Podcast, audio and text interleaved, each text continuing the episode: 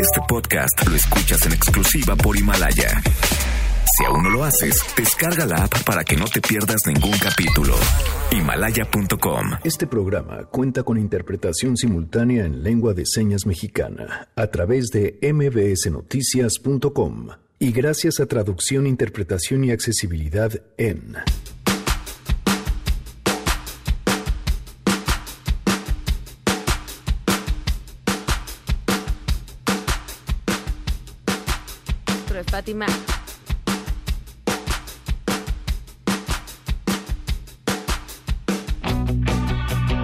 La Fiscalía Capitalina reveló los nombres y fotografías de los presuntos responsables del secuestro de Fátima. Hoy continuaremos con el seguimiento puntual a este caso.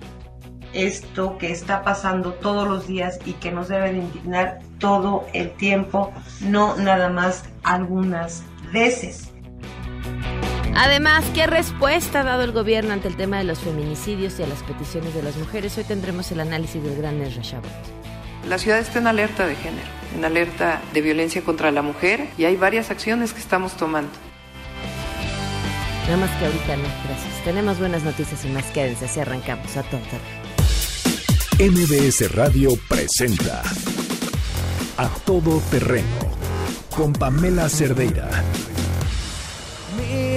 Mi alrededor, veo miles de vidas que no sé cómo son cada uno su historia, cada uno su rol. Somos solo personas. Unos que viven mejor. Janine, ¿cómo estás? Muy buenas tardes. Hola, Pam, muy buenas tardes. Muy bien, muchas gracias. ¿Tú qué tal? Bien, bien. ¿Qué estamos escuchando? Estamos escuchando el canto de loco este, banda española que ya está en realidad desaparecida, pero hoy es cumpleaños de su vocalista, okay. Martin, y fue bueno, una banda que en su momento le fue muy bien. Y pues bueno, vamos a recordarlo. Si alguien quiere escuchar algo de pop español, pues adelante, puede ser. Arroba Janine MB. Gracias. gracias, Jan.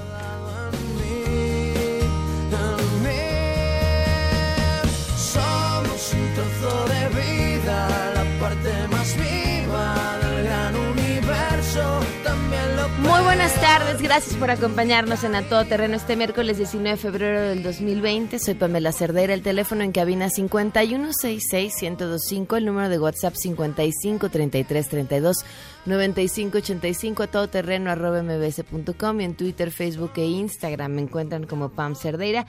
Y tenemos mucho que compartir y comentar. Noé Romero, la interpretación de lengua de señas, lo pueden ver y seguir a través de www.mbsnoticias.com. Les recuerdo que en Himalaya está el podcast de A Todo Terreno, ahí nos pueden escuchar, descargar en el momento que quieran, un par de horas después de que ya terminó el programa, ya encuentran justamente el programa del día y, ya, así nos escuchan, compartimos, convivimos y, y estamos en contacto a través de otra vía.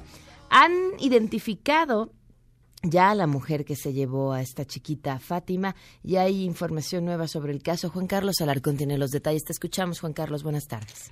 Hola, Pamela, un gusto saludarte. Muy buenas tardes. La Fiscalía General de Justicia de la Ciudad de México solicitó órdenes de aprehensión en contra de Giovanna y Mario, principales sospechosos del rapto y homicidio de la niña Fátima Cecilia, ambos buscados en todo el territorio nacional y para evitar que escapen, el Ministerio Público solicitó alerta migratoria al Instituto Nacional de Migración. El vocero de la Fiscalía, Ulises Lara, informó que los implicados permanecen prófugos por lo que se solicitó la colaboración de todas las instituciones de seguridad para concretar su localización y captura. En conferencia explicó que la identificación de los sospechosos fue posible tras el cateo realizado anoche en un inmueble ubicado en la colonia San Felipe en la alcaldía Xochimilco, donde se hallaron indicios que permiten presumir que en ese sitio la menor estuvo cautiva y posteriormente fue asesinada. Escuchemos. El Ministerio Público adscrito a la Fiscalía Especial para la Investigación del Delito de Secuestro judicializará la carpeta de investigación por el delito de privación ilegal de la libertad con la finalidad de hacer daño, por lo que en las próximas horas solicitará órdenes de aprehensión en contra de ambas personas. Cabe señalar que el Código Penal del Distrito Federal establece una sanción entre 80 y 140 años de prisión para este delito. Y desde luego, la Fiscalía de Justicia de la Ciudad de México solicitará a la autoridad judicial todo el peso de la ley para castigar a quienes tuvieron participación en este indignante hecho. El vocero de la institución precisó que dichas personas son pareja sentimental y en el inmueble cateado por peritos y agentes de investigación se obtuvieron indicios que permiten establecer la posibilidad de que la menor fue privada de la vida en ese sitio. Aclaró que la privación de la libertad de la niña no tenía fines extorsivos, sino simplemente causar daño que en este caso iba dirigido a la familia de la menor. Bueno, lo que tenemos, y por eso lo hemos señalado y lo estamos acusando directamente, es la sustracción, la privación de la libertad y con, digamos, la orientación clara de generar un daño. Este es el delito como estamos, lo estamos tipificando. Y eso es lo que se está solicitando y es lo que se va a judicializar. El funcionario precisó que la Policía de Investigación realiza diversas entrevistas para determinar si existe algún vínculo entre los implicados, entre los dos sujetos ahora más buscados en México, con la familia de la menor para establecer algún móvil concreto. Pamela, el reporte que tengo. Era justo lo que te quería mm, preguntar, Juan Carlos, porque bajo el entendimiento de que esto lo hicieron por hacerle daño a la familia de la menor, tendrían ya que saber cuál era la relación o por qué querían específicamente hacerle daño a la familia de Fátima. ¿No aclararon eso? No, fíjate que hay preguntas que quedaron pues prácticamente con la respuesta en el aire. Una de ellas es justamente eh, pues el, momento en que esta persona, esta mujer llamada Giovanna, llega a la escuela por la pequeña y se la lleva sin ninguna objeción por parte de las autoridades escolares, tampoco con ninguna eh, pues eh, restricción o forcejeo por parte de la pequeñita y bueno, después eh, entendemos el desenlace, pero el hecho es que la mamá de la menor llegó horas después o momentos después a la institución para recogerla cuando ella ya se la habían llevado. En las primeras declaraciones vertidas ante el Ministerio Público fueron del padre, no de la menor, no de la mamá de la menor, así es que empieza digamos a, a, a haber ya digamos líneas claras de investigación hacia el vínculo familiar. En primera instancia, desde luego, el Ministerio Público lo que requiere es la captura de esas personas para entrevistarlas y obtener alguna línea, algún móvil que pudiera establecer o esclarecer por qué ambos que eh, pues privaron de la vida a esta pequeñita y sobre todo verificar si existe algún vínculo con la familia, alguna situación personal, alguna venganza, porque además hay que recordar, si me permites Pamela, el propio DIF de la Ciudad de México estableció que en años eh, anteriores, 2000 2016, 2017, había dos antecedentes de maltrato familiar hacia la propia niña, hacia Fátima Cecilia y también hacia sus hermanos y que en su momento el DIF pues solamente atendió la denuncia pero nunca hubo una acción concreta en contra de esta familia. El hecho es que pues eh, pasados los años la pequeñita desaparece de un colegio donde una mujer llega por ella, donde nadie pone ninguna objeción, la niña no pues eh, eh, se trata de evitarlo y posteriormente pues el desenlace lo conocemos. Aparece sin vida en un predio, pero quiero comentarte también que en el cateo que se llevó a cabo en el domicilio eh, cateo que se realizó anoche en la alcaldía Xochimilco, los peritos no solamente encontraron los indicios pues eh, criminales digamos eh, en, en, términos coloquiales sino también algunos documentos de los padres de la menor. Por eso es que te comento que existe algún vínculo alguna situación algún lazo entre los sospechosos que debe haber cometido el crimen con la familia de la pequeña. Juan Carlos se sabe cómo dieron con el domicilio Sí, efectivamente, con las eh, líneas que ya tenían de investigación, con las denuncias de los vecinos, mm. con eh, el hecho de la difusión precisamente de la imagen que se publicitó ayer prácticamente desde la mañana y durante todo el día, varias personas comenzaron a hacer llamados telefónicos a la autoridad ministerial, al Consejo Ciudadano, a la Secretaría de Seguridad Ciudadana y en todos y tantos llamados que hicieron se comenzaron a pues atender uno por uno y finalmente uno de ellos fue el que tuvo pues la certeza del lugar donde se ocultaban esas dos personas y que por cierto te comento pues dejaron muchísimos eh, muchísimas evidencias y también algunos aspectos que, que permitió la autoridad identificar a la pareja como la sospechosa del rapto y posteriormente del crimen. Muy bien, muchísimas gracias Juan Carlos, muy buenas tardes. Buenas tardes. La pregunta que aquí también sigue en el aire es ¿cuántas niñas hoy y niños están en calidad de desaparecidos? Que no están buscando de esta forma. Y si hoy tuviéramos toda esa energía y todas esas habilidades para localizar a esos niños que hoy están clasificados como aparecidos, ¿a cuántos podríamos evitar de terminar una historia trágica como esta? No es Fátima. Es Fátima y son todos los que hoy están en la misma situación, porque la historia de Fátima termina así, porque cuando se pudo haber hecho algo por ella, cuando las autoridades pudieron haberle metido el acelerador y pudieron haberle empezado a buscar, no lo hicieron. Tenemos buenas noticias. Citlali, alégranos el día. Fíjate que esperaba esta exposición desde que se anunció que vendría y bueno, pues ahora sí ya estamos a 3, 2, 1 para que arranque. Va a ser un espectáculo brutal. Cuéntanos. Así es, Pamela. Buenas tardes a ti también, a nuestros amigos del auditorio. Ya es mañana cuando se va a inaugurar Van Gogh Alive Experience en el Monumento a la Madre, donde pues las obras de este artista cobrarán vida en una galería inmersiva que se ambienta con música, pero también, Pamela, con el aroma que remite a las pinturas de Van Gogh, vainilla, un poco de flores, girasoles, que pues son característicos de este artista. Bernardo Noval, de, él es líder de Most Wanted Group, explicó que la exposición estará abierta todos los días de 10 a 8 de la noche y busca que más de un millón de mexicanos sean parte de esta experiencia y la pueden vivir a partir de mañana. Vamos a escuchar. Queremos llegar a más de un millón de mexicanos y esa sería la intención, que más de un millón de mexicanos sean pues partícipes en esta experiencia y en este viaje en el tiempo, ¿eh? porque esto es viajar en el tiempo, conocer las estrellas. Son más de 3.000 imágenes que narran la historia, la última década de vida de Van Gogh, cuando él pintó en amarillo, cuando él pintó los girasoles, cuando él vivió en Francia, cuando él vivió en Países Bajos, cuando se inspiró de los campos de trigo, de los aromas también de lo que tenía a su alrededor en la campiña francesa. Por favor vengan todos a Van Gogh Life a partir de del 20 de febrero hasta el 31 de mayo. Queremos quedarnos más tiempo, ayúdennos y vamos a estar aquí en el Monumento a la Madre en el corazón de la Ciudad de México, que es la Alcaldía Cuauhtémoc.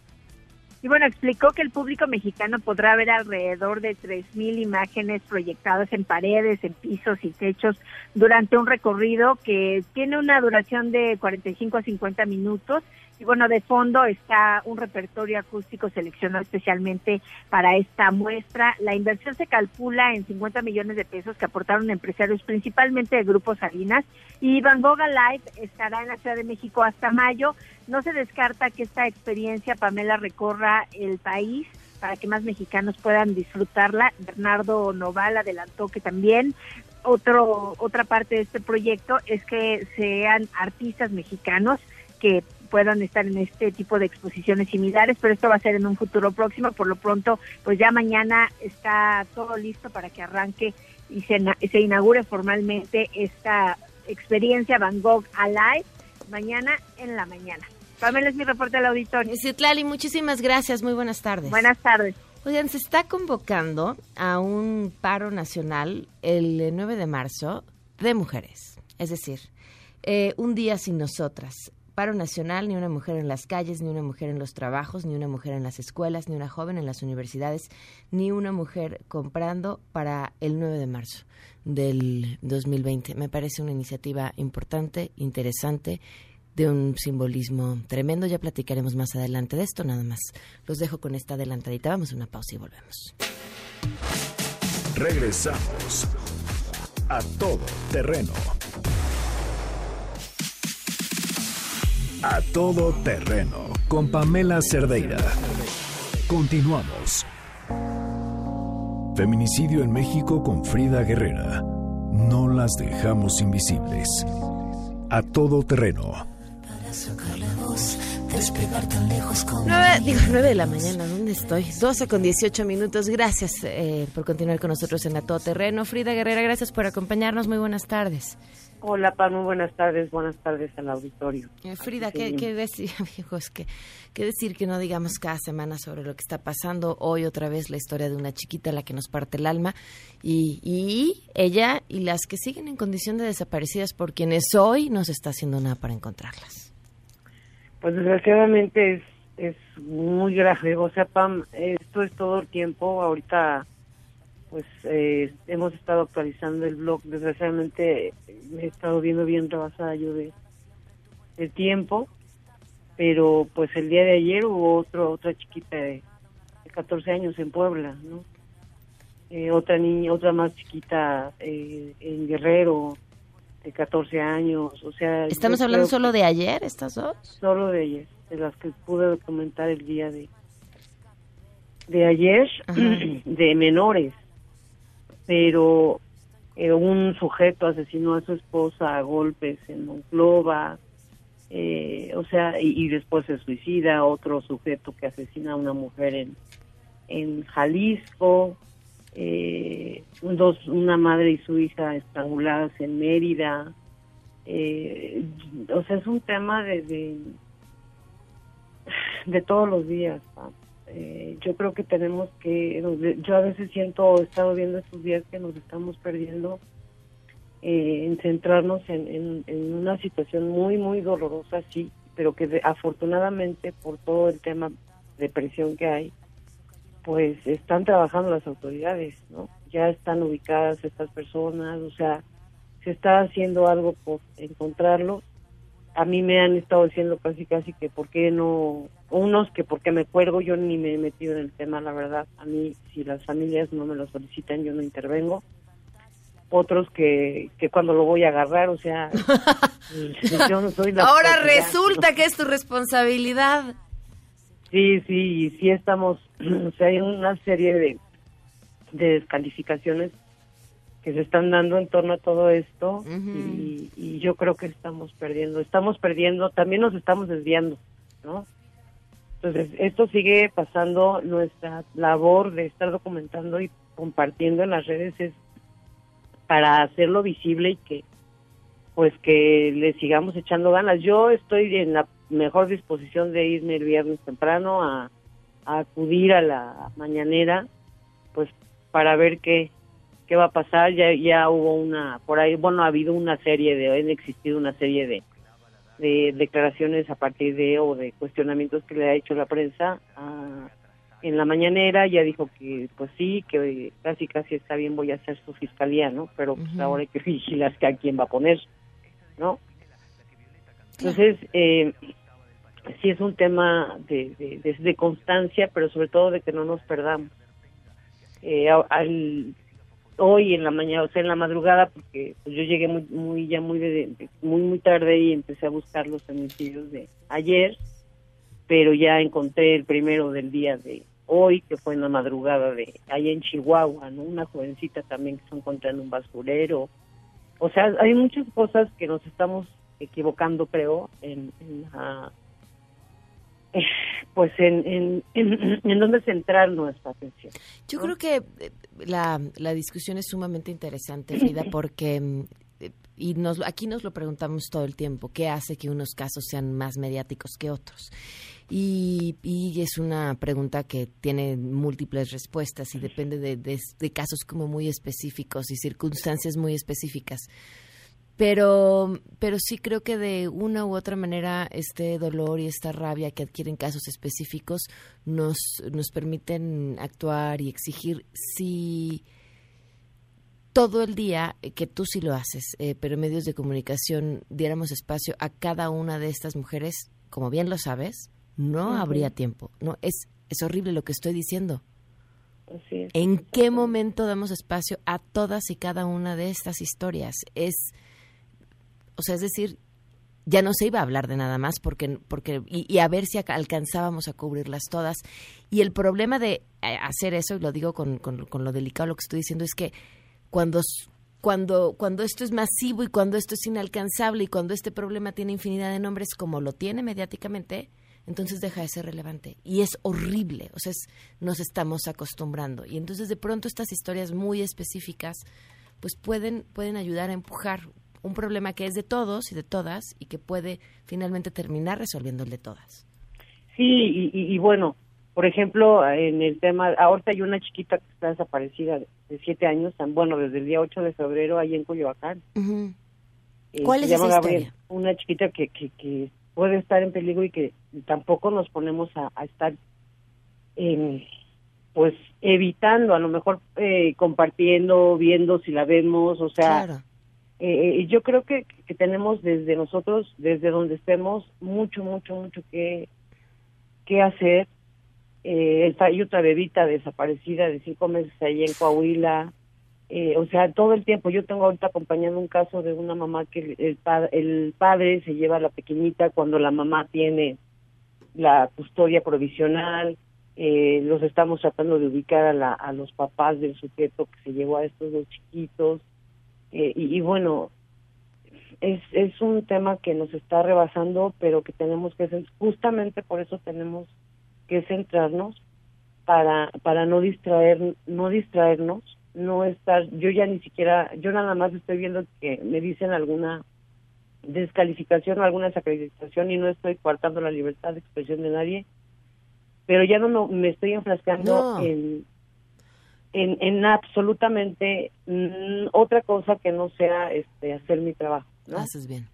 Eh, y estoy bloqueando gente. O sea, yo no tengo por qué también estar tan tolerando eh, ataques horribles, desde amenazas de muerte en contra mía, en contra de mi familia, en contra de, de la, hasta de las mismas personas que, que me acompañan cuando salgo. Eh, o sea, no, no, Pam, estamos, eh, como sociedad estamos muy, muy perdidos, ya no leemos eh, feministas que ahora me están diciendo que me cuelgo de su, de su movimiento, feministas que dicen que no, que por qué les digo feminazis, yo nunca les he dicho feminazis, no comparto muchas cosas, pero jamás descalificaría a nadie dicen que soy parte del gobierno porque quiero desestabilizar el movimiento feminista. o sea, son una serie de, me dicen panista, me, o sea, nos estamos yendo a, politizar algo que no se debe de politizar de esa manera. Claro que lo personal es político, claro que sí, para mí este es un tema personal, como para todos debería de serlo, pero sí nos estamos yendo, se nos está yendo la, la capacidad de, de, de detenernos a analizar que lo estamos haciendo mal todos. Entonces, hay que seguirle cuestionando al presidente, sí, que de verdad haya un compromiso de una fiscalía especializada para el tema, sí, pero también que se involucre a otras a otras instituciones, a de verdad que con Abim haga lo que le toca, Fedintra lo que le tiene que tocar, el DIF mismo, porque también tiene que ver un tema ahí de, de, niñez, o sea, yo ayer también que estaba revisando las notas rojas, eh, niños, o sea, un chiquitito de 5 años que fue encontrado en el Estado de México ayer, eh, otro chiquito de 12 años que fue encontrado asesinado también en Michoacán, o sea, nos estamos perdiendo y esto no no lo podemos permitir. Yo creo que, debemos de verdad centrarnos, poner la cabeza fría, fría, fría y, con toda esa digna eh, enojo, de ese digno enojo que hay ahorita que se está viendo, que parece ser que los ciudadanos de a pie también ya lo están eh, volteando a ver, entonces organizarnos para poder empezar eh, y seguir empujando a que haya respuesta. Pues Frida, estamos al tanto de, de, por supuesto, de tu trabajo y este viernes entonces de la visita que harás a Palacio Nacional a la mañanera. Sí, claro que sí, está ahí me voy a, a sentar a ver si me dan la voz. Porque, o sea, cuando he ido, la única, la primera vez que fui, el 4 de febrero del 2019, y que seguramente mucha gente no recuerda porque fui muy decente. No fui decente en esta ocasión, solamente pregunté lo que teníamos y que yo creo que mucha gente pero tampoco fuiste indecente y tampoco fuiste grosera. Hiciste un, cuestionamiento inmensamente válido al que no quitaste el dedo del renglón porque te estaban contestando, desviando completamente el tema y con una claridad absoluta de que no entiende de qué se habla cuando se habla de violencia de género. Porque si tú preguntas sobre violencia de género y te contestan, nos interesa proteger la vida de hombres y mujeres, no entienden lo que estás preguntando.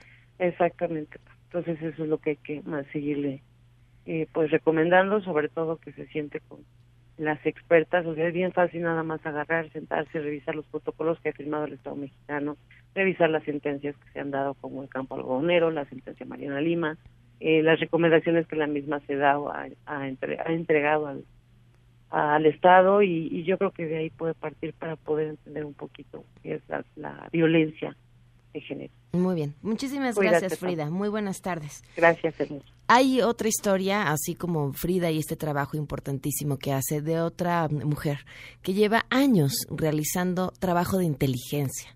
Ella, además que parte de una historia muy particular y personal, desde la nota roja, creó el primer mapa en el país de feminicidios. Y sí, es que suena increíble que desde nuestras autoridades no existía información que pudiera decirnos a cuántas mujeres estaban matando, cómo las estaban matando y además información tan básica como desde lo que se estaba utilizando para matarlas hasta qué había pasado con las personas que habían eh, cometido estos asesinatos.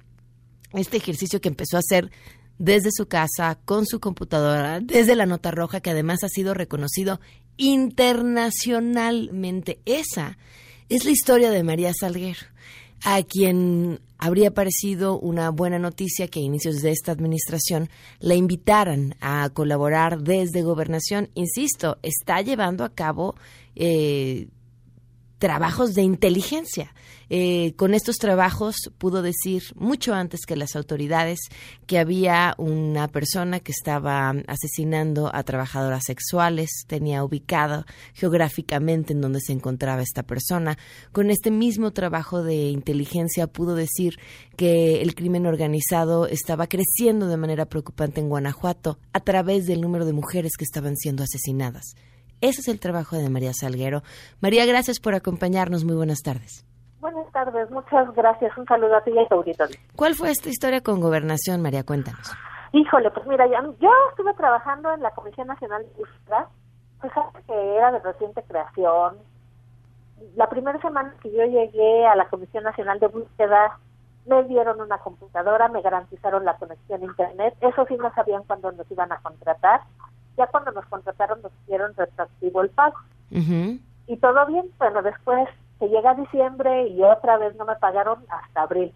Pero yo me cansaba mucho en la comisión, entonces le dije a Félix Santana, pues preséntenme a Candelaria Ochoa, porque prefiero enfocarme en feminicidio porque trabajar el tema de desapariciones forzadas y, y feminicidio me cansa mucho. Y me dice, ¿por qué no te vienes conmigo al Banabín? Entonces yo renuncio a la Comisión Nacional de Búsqueda y me voy con ellos. El Banabín está dentro de la Dirección General de Estrategias en Derechos Humanos de la Secretaría de Gobernación y la plaza estaba vacante y no es una, no era una dirección general, no era una subdirección, era una jefatura pequeñita, como de 19 mil pesos, o sea, ni siquiera el esto. Pero yo decía, pues yo prefiero una jefatura porque también quiero que me den oportunidad de hacer una maestría. Ok. Y y yo más bien porque he querido mejorar en esto, en estos temas. Entonces el chiste es de que llego, no me podrían garantizar el acceso a internet, yo tenía que usar mis propios datos, querían que cumpliera con un horario laboral de entrada y salida, y yo les decía, pero no estoy contratada. Y hay un, se puede entrar por artículo 34, artículo 33 inmediatamente, pero el problema es que mi, mi, mi plaza estaba vacante y había que concursarla. Y estoy hablando que esto fue, el, yo me integré con ellos el 16 de abril, después de que regresé de Ecuador a presentar el mapa allá, porque anduve presentando el mapa en Ecuador. Y ya cuando cuando em, cuando empiezo a ver, pues yo empiezo a trabajar, porque me dicen, trabaja el análisis del contexto de los municipios de la iniciativa Spotlight.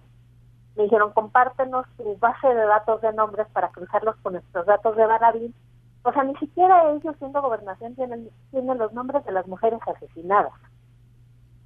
Me dijo, compártenos a nosotros para hacer el cruce de datos a ver qué mujeres eh, denunciaron violencia. Y después fue a hacer el análisis, de, pero no les compartí la de esta porque me, pasaron una lista de Banabín de nombres de mujeres que habían denunciado violencia, pero no les daba ni la edad y a veces nada más traía el primer nombre en los casos. O sea, muy deficiente la información para hacer un cruce. Ajá. Eh, después me dijeron pues hacer el análisis del contexto de Juárez, de Chihuahua, de Chimalhuacán, de Catepec y de y de, de que no era Chimalhuacán, era Salva. Y ya hice el análisis del contexto, pero cuando de, de varios, de Chilpancingo está muy padre el contexto cómo quedó, porque lo expliqué muy bien con el con crimen organizado y el de Juárez también y el de Chihuahua pero de repente veo que ¿cuándo va a hacer lo de la contratación? No, pues no sé, y el de recursos humanos bien grosero. Oye, pues contúrtalo tú. Yo así, oye, güey, bueno, perdón por lo de güey, pero más respeto, ¿no? O sea, ¿cómo es posible que la Dirección General de Estrategias en Derechos Humanos, que ven por, los temas de derechos humanos, ejerzan violencia institucional? Pero resulta que varios ahí estaban desde diciembre y apenas hasta abril los estaban contratando pero en mi caso no había información clara. Oye, ya salió la convocatoria. el chiste es de que yo todavía entré a ver en octubre si había salido la convocatoria. La convocatoria nunca salió. Lo bueno es que ya, yo ya había conseguido vender ese trabajo, ese análisis del contexto que había hecho para Ciudad Juárez y Chihuahua. Se lo vendí a la, al gobierno de Chihuahua, precisamente, a la Secretaría de Desarrollo Social, y ellos me lo pagaron y es de donde me estaba manteniendo ahorita. Y las conferencias que me las pagaron, me pagaron conferencias en la Universidad Autónoma de Sinaloa, en Zacatecas di un curso de capacitación junto con Cintia Galicia, una abogada que capacita en perspectiva de género. Y bueno, hasta eso trabajo no me ha faltado. Pero se sufre una violencia institucional y digo, afortunadamente mi hermana me ha apoyado. Creo que la principal patrocinadora del mapa es mi hermana, mi familia. Y digo, no es responsabilidad de mi hermana mantener ese mapa, ¿no? Y ella era la que me daba dinero para que yo fuera a trabajar a gobernación. Y no había garantías de que... En donde tenías que usar tus datos, tus planes de datos para poder acceder a Internet, para poder hacer este trabajo de inteligencia. Sí, y ellos no, no eran capaces de garantizarme una conexión a Internet y había una wifi ahí dentro porque pusieron el, el banco, el, este, el museo de el museo debido a la, a la tortura porque ahí donde está la Dirección General de Estrategias fue la Dirección Federal de Seguridad y ahí era donde llegaban y torturaban a los presos políticos. Entonces ahí hicieron un museo y había estaba la conexión internet de ahí. Nada más, nada más la pude usar como cuatro días y después la quitaron. Ay, es que meter, es que meter oficio pero Alfonso Romero, el que tenía de jefe, no, no, no hizo lo posible por, no hizo lo posible por garantizarme que yo tuviera condiciones óptimas de trabajo. ¿Cuánto tiempo estuviste laborando sin cobrar, María? Pues es que yo ese trabajo todavía lo seguí trabajando hasta septiembre, pero ya en eso me empezó a caer, oye, pues me hablaron de Chihuahua y les dije, ¿sabes qué? Oye, tengo esto de Chihuahua, ¿no te interesa? Ya, ya fue como se los vendí pero yo no estaba preocupada por eso. Yo dije, ¿saben qué? Yo no les voy a dar la información porque querían mi trabajo gratis y yo no tenía garantías de que se me iban a contratar. Y no les dejé el trabajo y tampoco les compartí mi base de datos. ¿Cuántas horas le dedicas al MAPAM? Pues ahorita, por ejemplo, ahorita que se vino estos casos, como me han estado llamando, no le he podido este, dedicar información este tiempo. Pero hay veces que le dedico todo el día, hay veces que tres, cuatro horas, y así. ¿Qué sigue, María, para ti y qué sigue para que pues el mapa pueda seguirse haciendo? Porque finalmente ya viste, ni en el gobierno tienen una base de datos tan robusta y tan bien hecha como la tuya y finalmente a todas las personas nos conviene que siga estando. Y el mapa lo usa la, la, misión género de Guardia Nacional, me lo, me lo han dicho, de hecho, ah, porque eso sí me han atacado mucho los seguidores de Obrador, Digo, yo voté por Obrador, lo reconozco, porque confiaba que las cosas podrían ser diferentes, porque vi al Gasantis Cordero, a Candelario Ochoa, a Nadine Gasma, y, y tenía confianza en ellas, pero pero me han atacado porque ahora sí, porque ahora no usas tu mapa para golpear al gobierno. Le digo, ellos mismos usan mis datos, o sea, y no me dan ni un peso para pagar un sin internet. Ay, perdón por la palabrota. No, pues es que no hay otra forma de decirlo. Entonces, digo, a fin de cuentas también te están sirviendo de mi trabajo. Mira, me ofrecieron trabajo en Sonora y en Chihuahua. El problema es que me tendría que desplazar hasta allá y ahorita mi mamá tiene citas con el cardiólogo y yo también regresando de viajes que fue muy intenso, casi casi nada más cambiaba de avión. Y me bajaron las defensas y me enfermé en parte de diciembre y enero. Me, me enfermé de gripa tres veces, bien rápido. Entonces, apenas ando recuperándome y me ofrecieron chamba precisamente para que hiciera inteligencia en Sonora. Nada más que ya con eso que mamá tengo que llevarle al cardiólogo y tiene citas, pues no he podido mandar ni papeles. Pero mira, oportunidades de trabajo me van a salir en otro lado, no me preocupo. Pero digo, creo que alguna exhorta Alejandra Encinas que cheque las la violencia institucional que están viviendo los, los trabajadores o que han vivido los trabajadores de gobernación y que se cambie eso. Ya no por mí, sino por los que vayan a llegar. No es posible que quieran que la gente esté trabajando varios meses gratis con la esperanza de una plaza. Yo porque afortunadamente tengo el apoyo de mi hermana, pero pues mi hermana nada más me garantiza comida y el, el internet y la luz de la casa, pero antojitos no. María, pues te agradezco mucho tu testimonio y, y también el trabajo que has hecho siempre y seguimos al habla. Órale. Que estés muy bien, María. Un abrazo y un saludo a ti y a tu auditorio. Igualmente, un fuerte abrazo, la gran María Salguero. Insisto, imagínense lo robusta que es su base de datos. Ustedes pueden entrar, métanse a Google, pongan mapa de feminicidios, van a encontrar lo detallado de este trabajo de María, que además está abierto, cualquiera lo puede utilizar, ya lo dijo ella, es el que utiliza la Guardia Nacional. Es un trabajo brutal el que hace así, desde su casa, con su computadora, a una mujer que tendría que estar hoy contratada, bien, muy bien contratada con el gobierno, desarrollando información que podría ayudarnos en todos los temas relacionados con la seguridad. Y ese es el trato. Vamos a una pausa. Regresamos a todo terreno.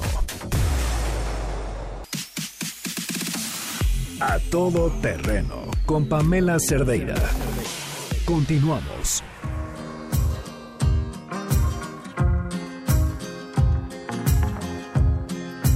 12 con 44 es Roshabot. Qué gusto platicar contigo. ¿Cómo estás? Muy buenas tardes. Hola Pamela, buenas tardes, buenas tardes al auditorio. Bueno, pues por supuesto el tema otra vez de los feminicidios y lo que implica esto en la realidad mexicana es uno de los elementos centrales de lo que ha sido la narrativa de estos últimos días. Y creo que aquí, Pamela, hay que otra vez entrar de lleno a lo que implica el, la figura, lo, lo que es la figura femenina dentro de la, el tema de la violencia. Por un lado, un machismo que sabemos está entromizado dentro de la cultura mexicana, pero también otros elementos. El tema, por supuesto, de la inseguridad, el tema de los el crimen organizado y la trata de blancas, lo que se llama todo este mecanismo para, pues, de una forma muy, muy eh, comercial, llamémoslo así, eh, utilizar a la mujer como un elemento de transacción y esto en el marco de un país en donde la impunidad es un elemento central.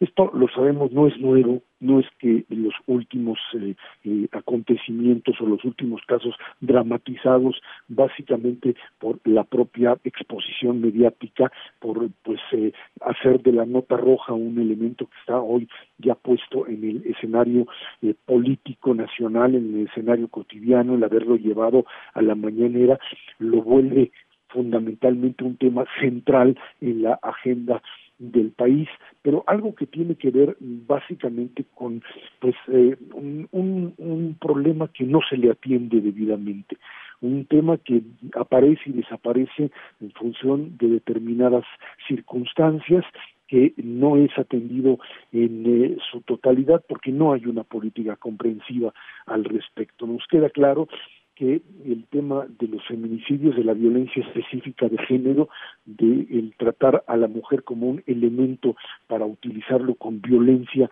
porque es de esa manera como pues finalmente se comporta esta parte de la sociedad mexicana, no era parte tampoco de la agencia de la de perdón de la eh, propia agenda de la del gobierno de la República y por eso los tomó por sorpresa.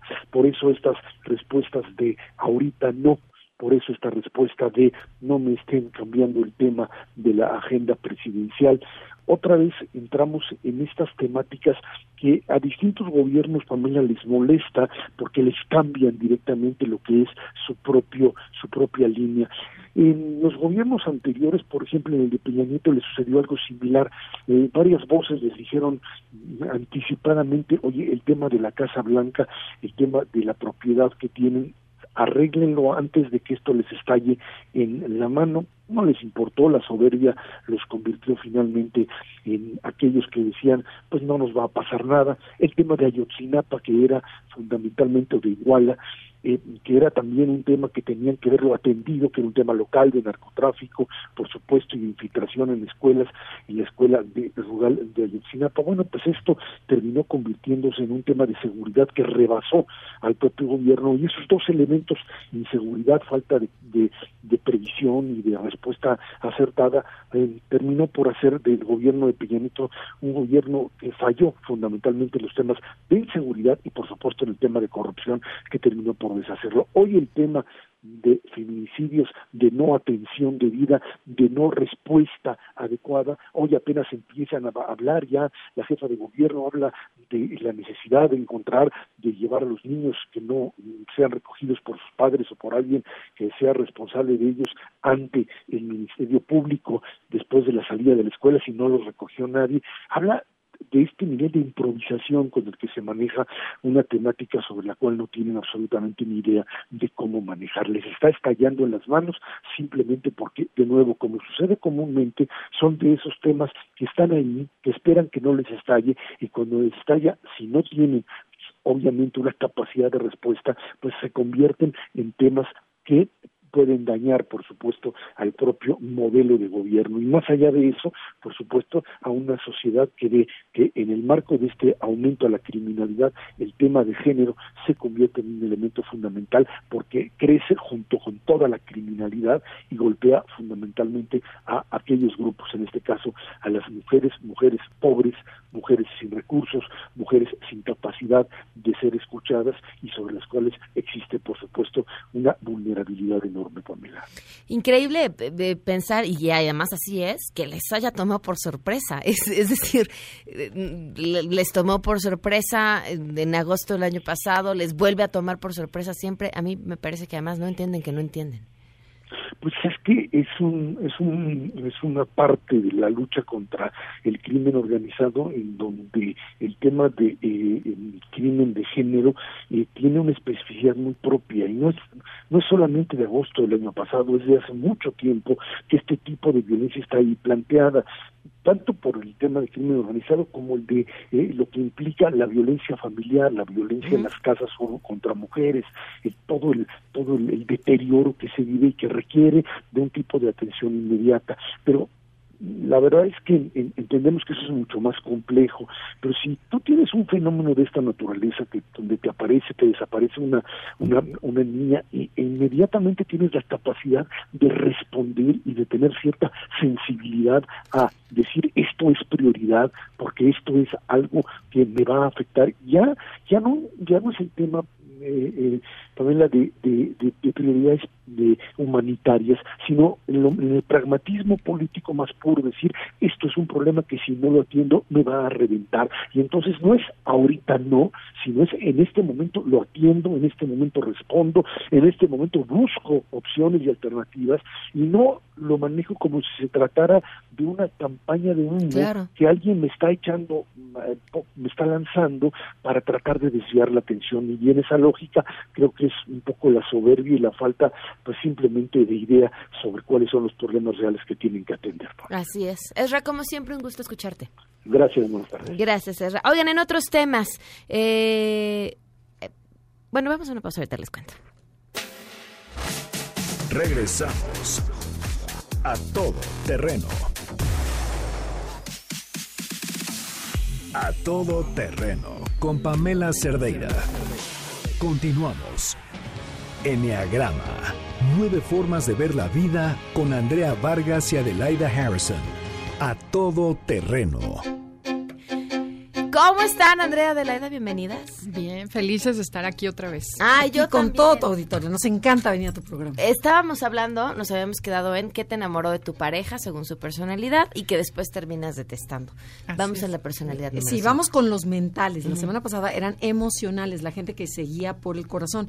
Ahora esta gente funciona a través de la mente. O sea, la energía está en la cabeza. Entonces, bueno, fíjense muy bien. Si tu pareja es un tipo 5, conocida como el observador, es probable que sea una persona reservada, callada, de pocas palabras, analítica, inteligente, perceptiva y aparentemente muy fría. Si tu pareja es así, lo son los por más. Frío.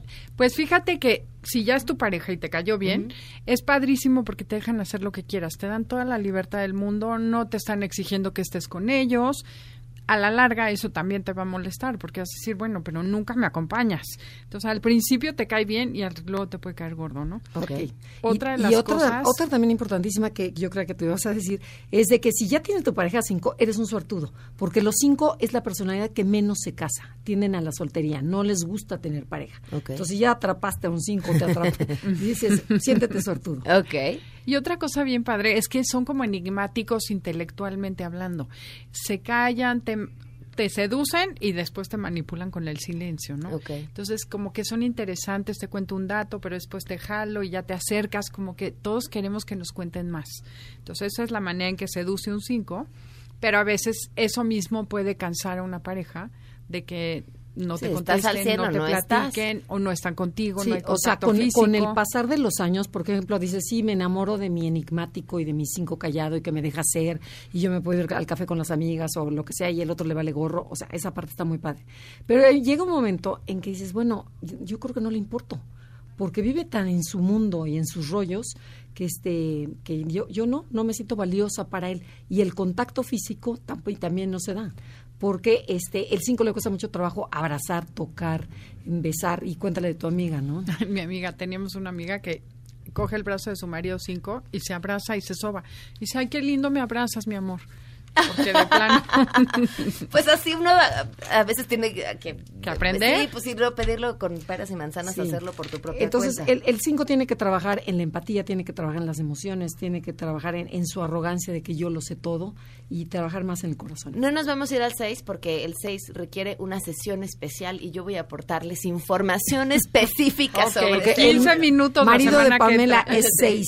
Y lo conozco muy bien. Entonces, pero no se pierdan Enneagrama los sábados a las 12 del día en esta misma frecuencia y por supuesto todas sus redes Enneagrama Conócete. En Gracias. Instagram, métanse a Instagram. Métanse a. Instagram. Muchísimas gracias. Antes de irnos con Sheila de volada, oigan, eh, les recomiendo Seguro Estudia de BBVA. Está increíble porque lo haces en línea, ahorras y puedes ayudar para pagar la escuela, evidentemente, de tus hijos, pero también de tus sobrinos o de cualquier otra persona que estés interesada de garantizarle una educación. Y estás protegida en caso de que pierdas tu empleo. bbva.mx diagonal seguro estudia y lo pueden contratar hoy mismo en línea, creando oportunidades. Sheila, ¿qué se está cocinando? Pues en estos momentos marchan policías o ex policías federales desde el Ángel de la Independencia van hacia el Zócalo, esto pues en su rechazo al a pasar a la Guardia Nacional y también esta mañana eh, se manifestaron integrantes del Movimiento Nacional Taxista, ellos tendrán una reunión con el gobierno capitalino a las 2 de la tarde, esto en desacuerdo por las aplicaciones móviles de este sistema de transporte. Muy bien, más información en Mesa para Todos, se quedan con ellos. MBS Radio presentó A Todo Terreno con Pamela Cerdeira, donde la noticia eres tú. Este podcast lo escuchas en exclusiva por Himalaya. Si aún no lo haces, descarga la app para que no te pierdas ningún capítulo. Himalaya.com